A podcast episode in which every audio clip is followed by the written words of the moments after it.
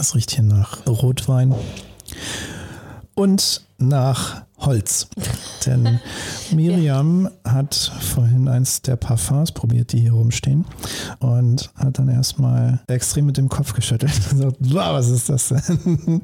Und ich bin sehr gespannt, wie sich dieser Duft im Laufe der Podcastaufnahme noch auf deiner Haut entwickeln wird. Ja, mittlerweile ist es viel besser. Also der erste Geruch war echt so irg. Auf gar keinen Fall. Das riecht nach dem, was in diesem Reagenzglas aussieht. Pischgelb. Ja, in manchen Düften sind auch durchaus Stoffe drin, wo man, wenn man das nur lesen würde, sagen würde, das, das tue ich mir nicht auf meinen Körper. Das tue ich mir nicht auf meinen Körper. Bis du dran riechst und denkst, oh mein Gott, ist das herrlich. Und das ist ein Satz, der auch auf diesen Abend in diesem Podcast zutrifft. Oh mein Gott, ist das herrlich. Heute Abend mit dir, heute zu Gast, Miriam Bundel. Ausgesprochen ausgetrunken der Podcast für souveränes Auftreten mit dem Rampen-V. Und das bin ich. Mein Name ist Dr. Thomas Kokulis und ich bin der Rampen-V und heute zu Gast Miriam Bundel. Eine Frau, die alles ist.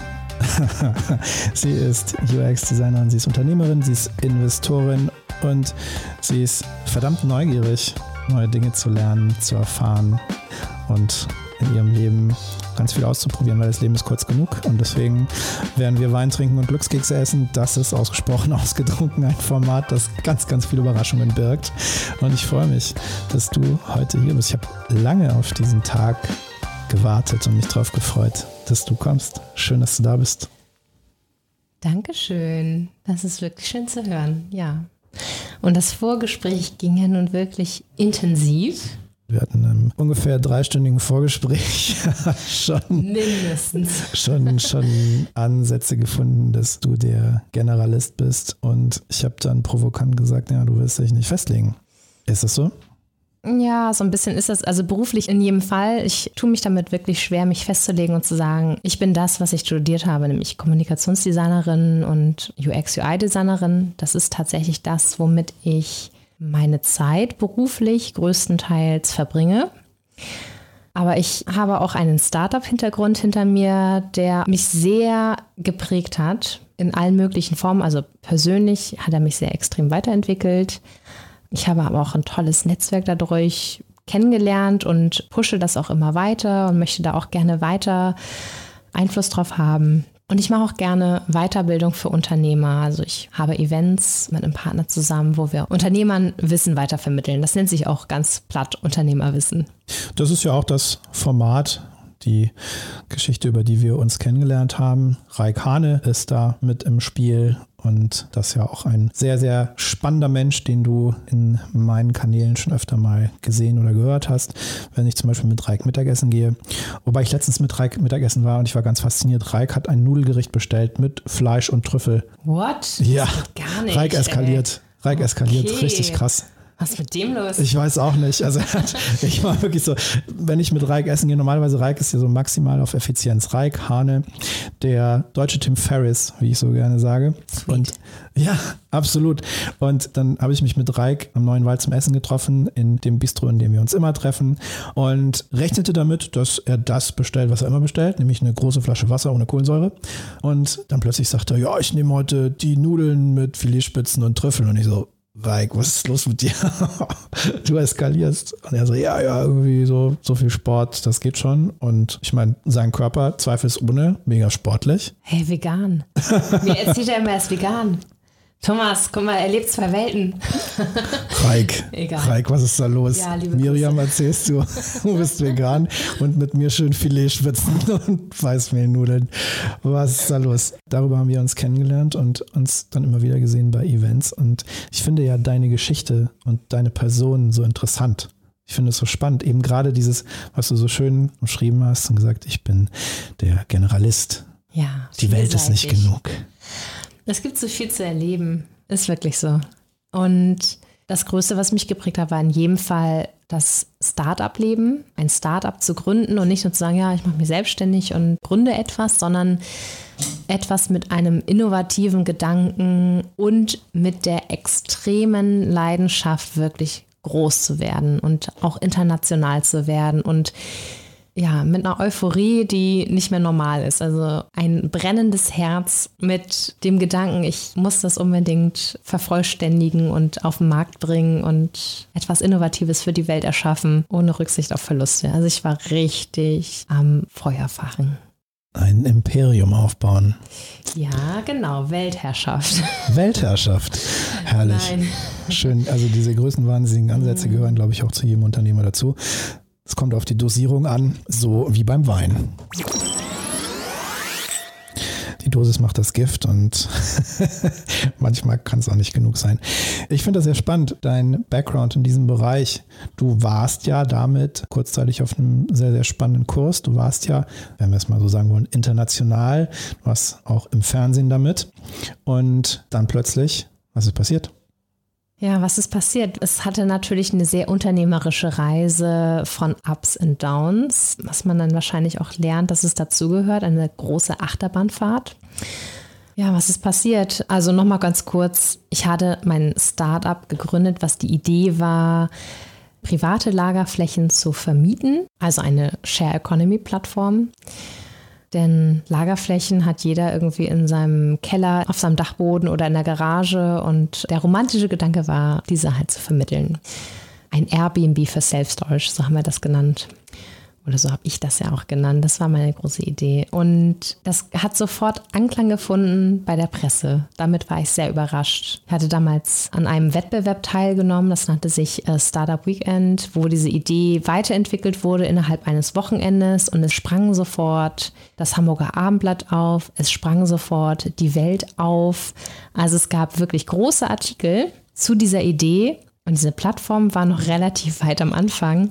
Was dann aber gleichzeitig bedeutet, wir haben einen gewissen Druck als kleines Team, diese Website oder diese, diesen Marktplatz, diesen digitalen Marktplatz dann auch wirklich zu vervollständigen und den Leuten auch wirklich zugänglich zu machen. Ja, diese Idee hat so viel Anklang plötzlich gefunden. Also wir hatten wirklich innerhalb von wenigen Monaten, lass es fünf Monate gewesen sein, über 2000 Lagerflächen in Deutschland und Österreich und in den Niederlanden. Das ist ordentlich. Das ist ein Wachstum auf jeden Fall, vor allem international. Ja, das hat natürlich so die Geschichte, dass ich erst in Hamburg gestartet bin, erstmal getestet habe, ob dieses Produkt alleine funktioniert. Und als ich gemerkt habe, ja, es findet genug Anklang, also so eine Art Proof of Concept hatte, kamen dann auch zwei Gründer auf mich zu aus Österreich, die dann sagten, hey Miriam, ich sehe, du machst das in Deutschland schon, wir machen das jetzt in, in Österreich, lass uns doch zusammentun. Und das passte ganz gut zusammen in der Zeit. Also ich brauchte ein neues Team oder ich brauchte ein Team, was sich dann in dem Fachbereich dann auch weiterentwickeln konnte ja, somit ergab sich das ganz gut. Es kam dann auch direkt Investorenmittel dazu, also nochmal so der finanzielle Sprung zu von eigenfinanziert zu Fremdkapital finanziert und dadurch nahm es auch extrem Fahrt auf.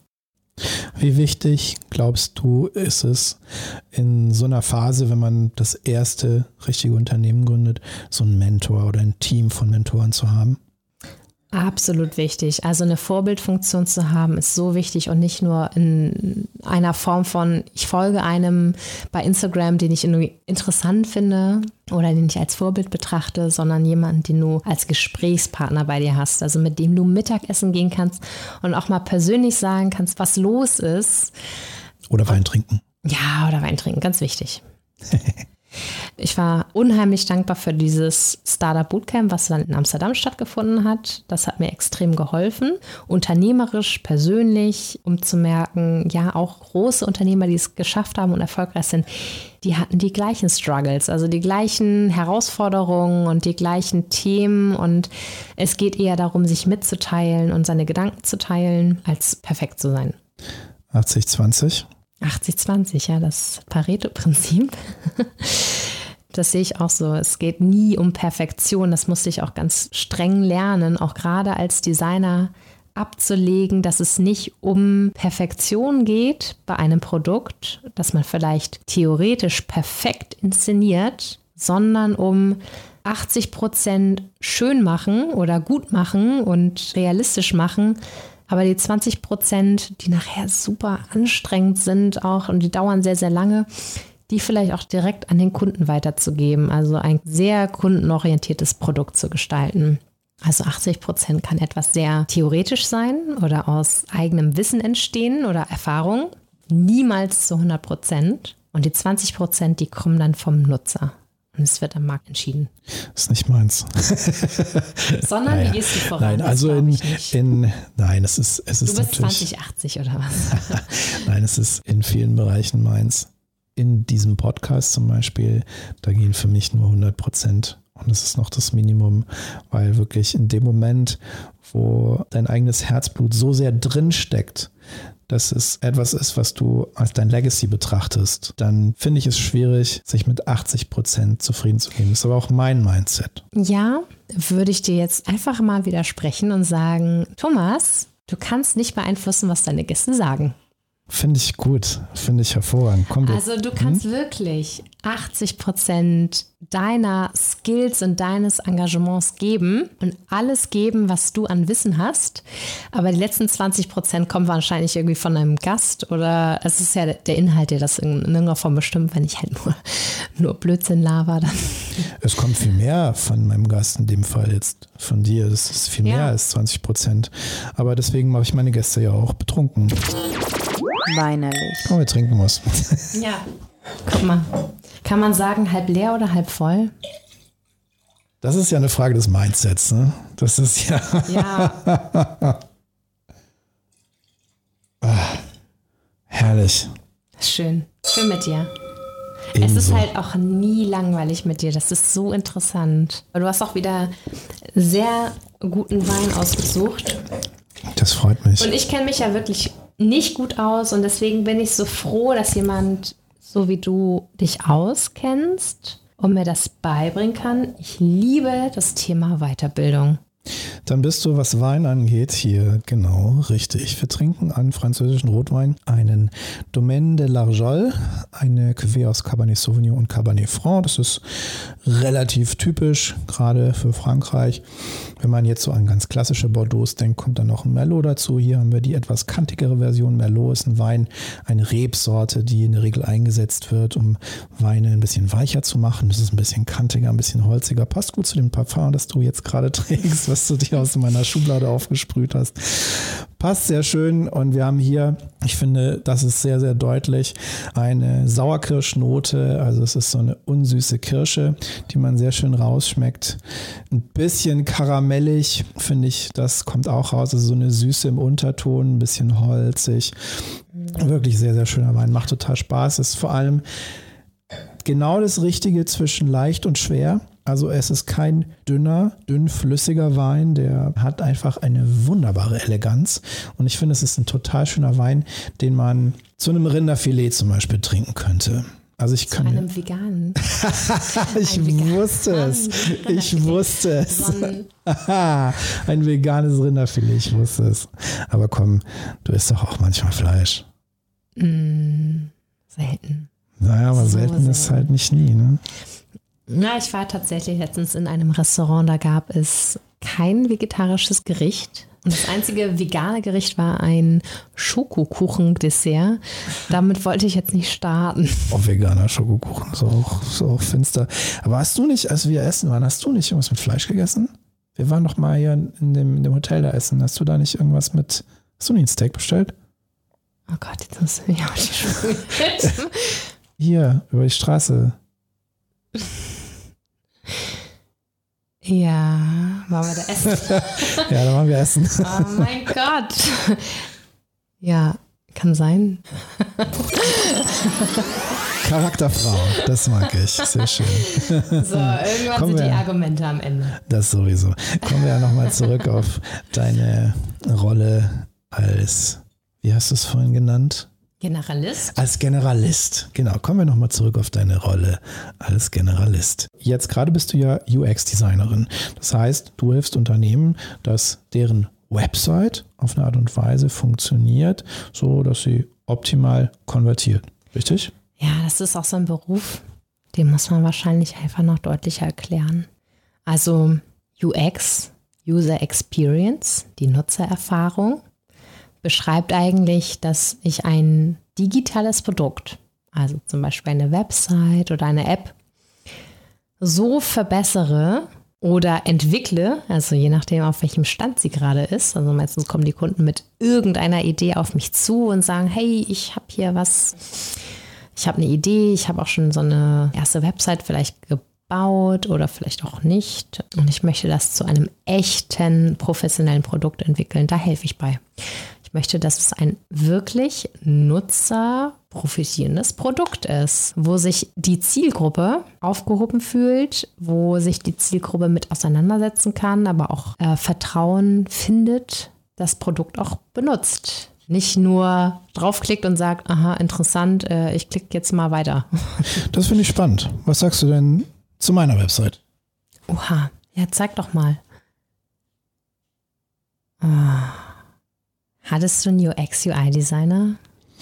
Nee, ich habe die machen lassen, da hat aber jemand drüber geguckt und der hat dann so ein Feedback-Protokoll geschrieben. Ja. Rampen-VI, das machst du sehr gut. Ich habe jetzt noch nicht alles gesehen, aber ich habe einen sehr guten Eindruck.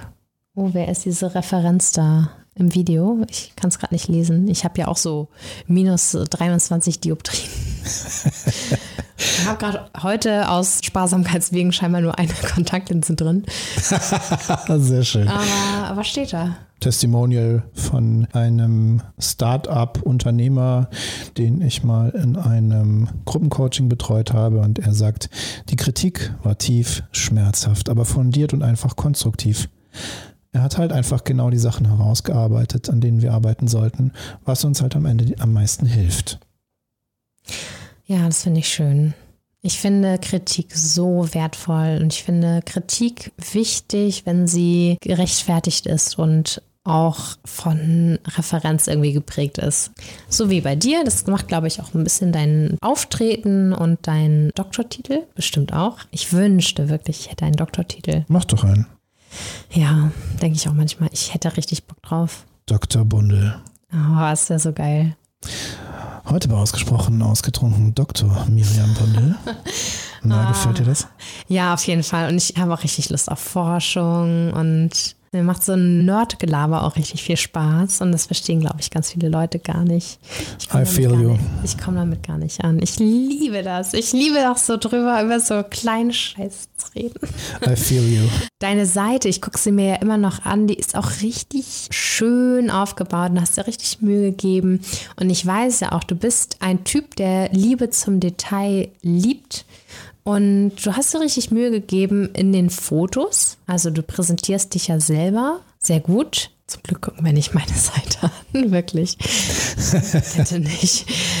Und das Schöne, zum, geh nochmal auf die Startseite. Das Schöne finde ich ja zum Beispiel auch, und das ist so wichtig, du hast below the, the fold, also alles, was so über der der Falte ist, sagt man so im, im Desktop-Bereich, alles, was da drüber ist, hast du wichtige Informationen stehen. Und da steht souverän auftreten ohne Lampenfieber.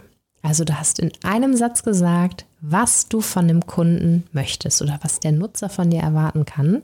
Hast ein Foto von dir drin, wo leider dein Mund verdeckt ist, was ja ein sehr wichtiges Utensil bei dir ist. Guck mal, das ist ein zeitgemäßes Foto. Ich würde sagen, so wie du auf dem Foto aussiehst, siehst du heute irgendwie auch aus. Das finde ich schon sehr erstaunlich. Das ist schon gut, sehr zeitgemäß. Und dann hast du auch noch eine Kundenbewertung drauf von Sagst mir mal kurz.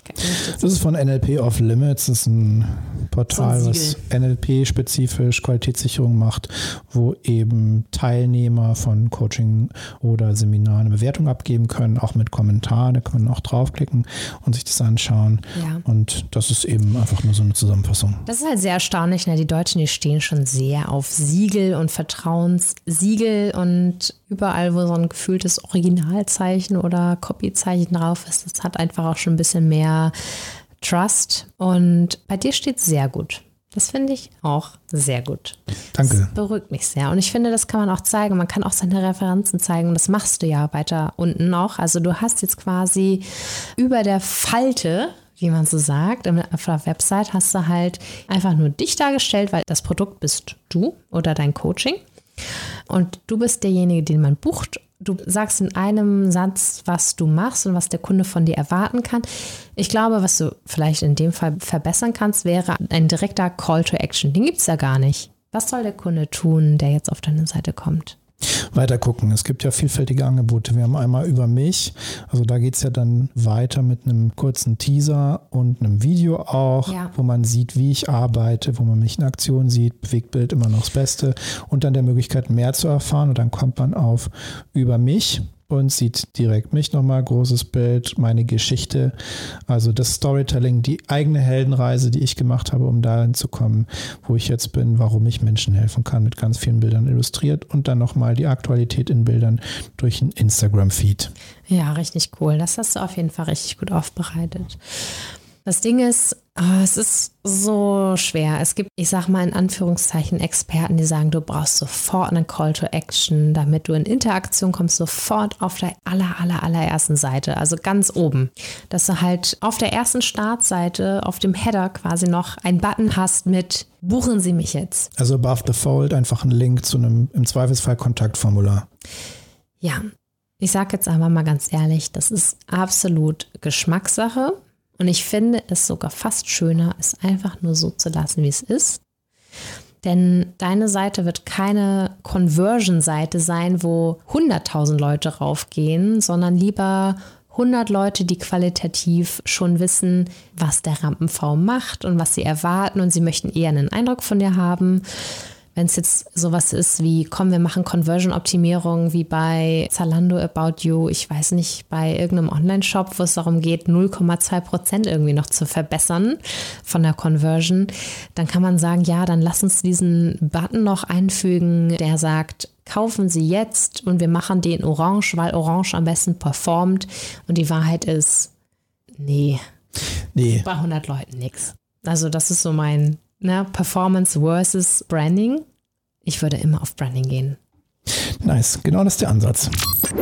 Nachgeschenkt. Da ist noch was in der Kanne. Mm, wie ist denn das? Äh, Miriam, dein Trinkfluss ist so, nach. Ja, man, ja, aber auch nur, weil ich glaube, ich muss mal auf Toilette. Achso. Ja, wir machen gleich Päuschen. Hier machen wir jetzt noch mal. Wir haben ja gleich noch hier Glückskekse Oh, ja, stimmt. Aber ich finde es ich find's so schön. Ne? Das ist mal so ein Podcast, der wischt jetzt hier nicht in 15 Minuten durch oder man fühlt sich gehetzt, sondern es geht den ganzen Abend, man unterhält sich über interessante Dinge und ja, da bleibt was hängen. Vielleicht auch für den Rest der Welt. Mit Sicherheit. Miriam hat gerade gesehen, dass ich in meiner Schublade, als ich Parfum rausgegrabt habe, damit sie sich einnieseln kann, Glückskekse habe. Ui. Ich weiß noch nicht, was ich von diesem Parfum halte. Also es ist ja auch, es ist ja eindeutig ein Männerparfum. Es wird tatsächlich als Unisex-Parfum verkauft, nee. aber so im Nischenduftbereich wird das eigentlich meistens so gemacht. Tatsächlich auch deswegen, weil die Stückzahlen so gering sind, dass wenn man jetzt sagen würde, es ist nur ein Männerparfum, würde man sich ja auch Kunden ruinieren. Aber das ist ein anderes Thema und das klären wir dann später, wenn wir über mein Duft-Influencer-Projekt uns zerteilen. Ja, sehr wichtig. oh, so. ich hab's. Das ist ja wohl die kleinste, die kleinste, Schrift, die man sich aussuchen konnte. Ja, war billiger. So, was steht da? Ich kann es gar nicht lesen. Oh, das ist auf Französisch. Das kann ich nicht. Dreh mal um. Oh. Ihr Leben wird glücklich und zufrieden sein. Mm, okay. Das ist sehr beruhigend. Okay, das ist cool. Bei mir steht, die Lebensspanne ist dieselbe, ob man sie lachend oder weinend verbringt. Oh, ja, das ist schon, schon poetisch und sehr wichtig. Oder auch. Ist das Halbglas voll oder halb leer? Ja, oder eben auch viele Termine und leicht einsetzen.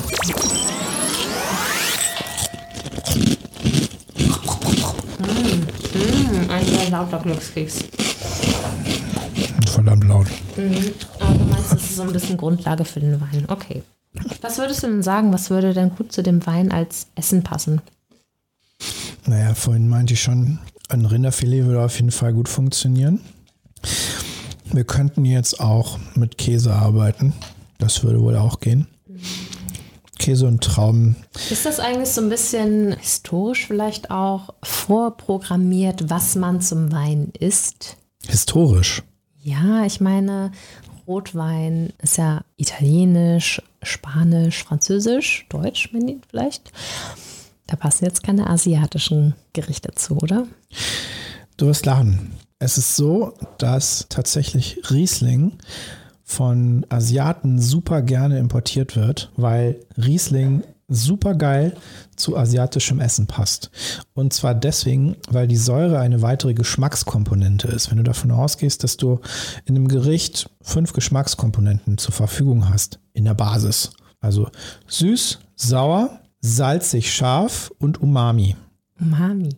Umami, genau dann ist eben Säure eine Komponente, die du zum Beispiel über Riesling super abbilden kannst und in einem asiatischen Gericht, das scharf, salzig, Umami beinhaltet, vielleicht noch süß und dann hast du noch Riesling dazu, hast du eine Säure drin, die wunderbar ergänzt.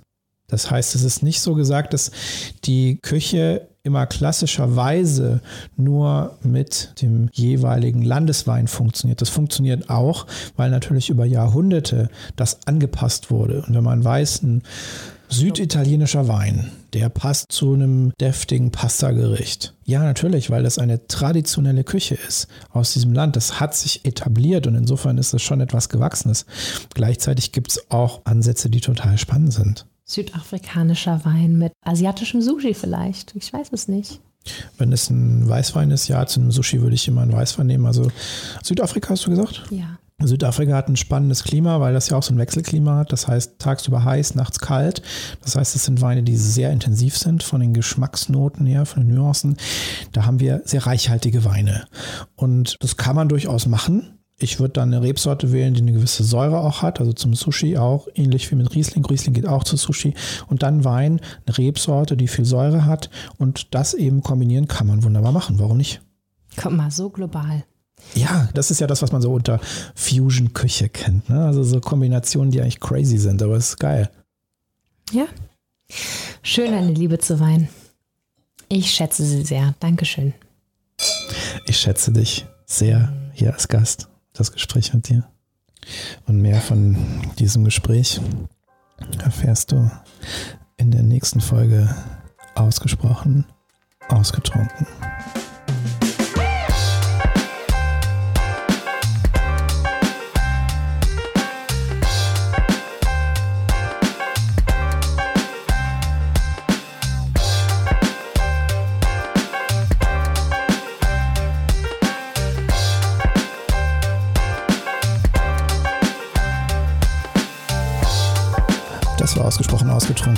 Heute mit Miriam Bundel.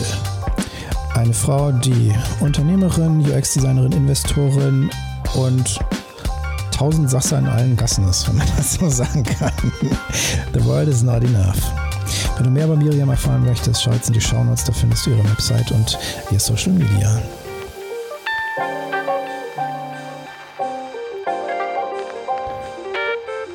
Und wenn du mehr erfahren möchtest darüber, wie du wirklich souverän auftreten kannst, dann schau jetzt ebenfalls in die Show Notes. Da findest du meine Website und mein Social Media.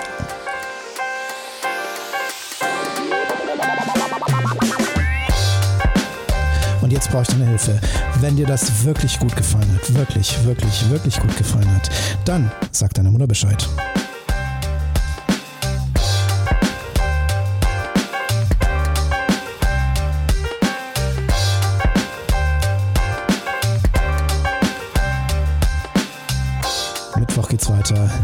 Nächste Folge mit Miriam und dann kommt der Deep Dive. Bis dahin, nimm dir ein Glas, lass die Luft raus, gönn dir reichlich. Denn nur volle Gläser sind gute Gläser und das Glas ist immer halb voll. Gruß daheim!